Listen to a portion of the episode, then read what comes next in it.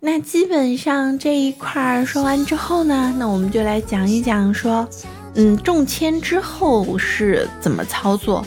那么其实这个就是我刚刚在说的，也是为什么说是在现在这个情况下大家可以做这个事情哈。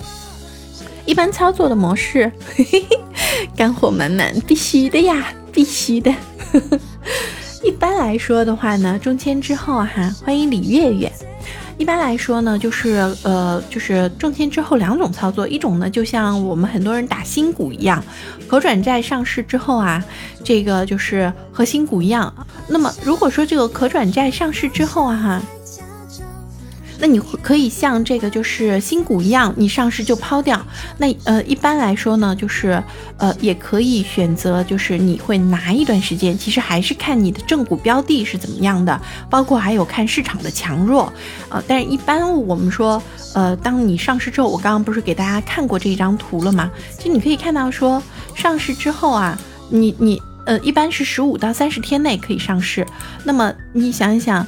呃，比如说一月份的到二月份，其实它的溢价差不多都有十几、二十几。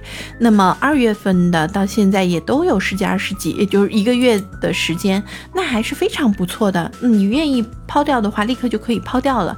那么在目前这样子的一个震荡市啊，我是觉得说，咱们如果是可以，就是可以，呃，中签的话呢。中签之后就抛掉是挺好的一件事儿。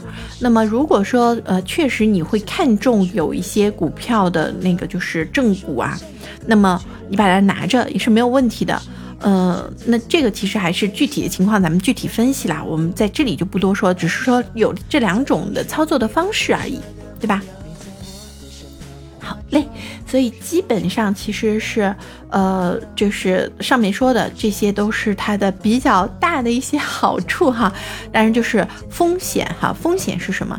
就是当市场这个比较强的时候，你可以拿的时间甚至会。呃，再长一点，因为上市之后，它其实市场在往上涨嘛，所以正股涨的时候，它整个的一个债券的价格也会在往上涨。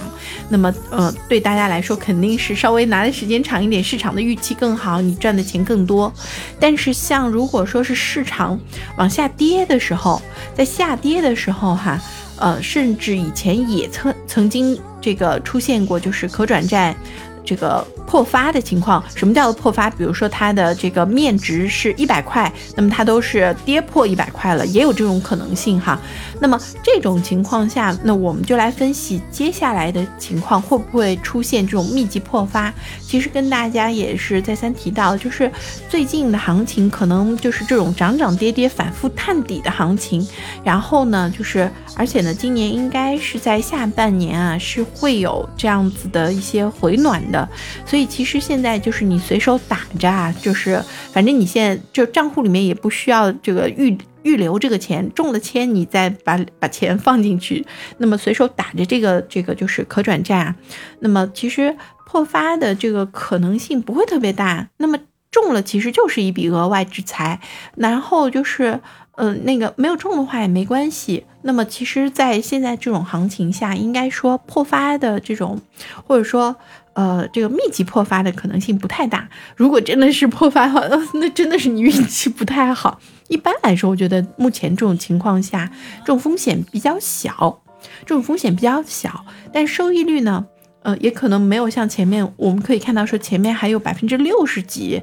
呃，这个的收益率哈，四十几、六十几，那可能也没那么高，但是十几一个月十几挺好啦，非常不错了。你们觉得还满意吗？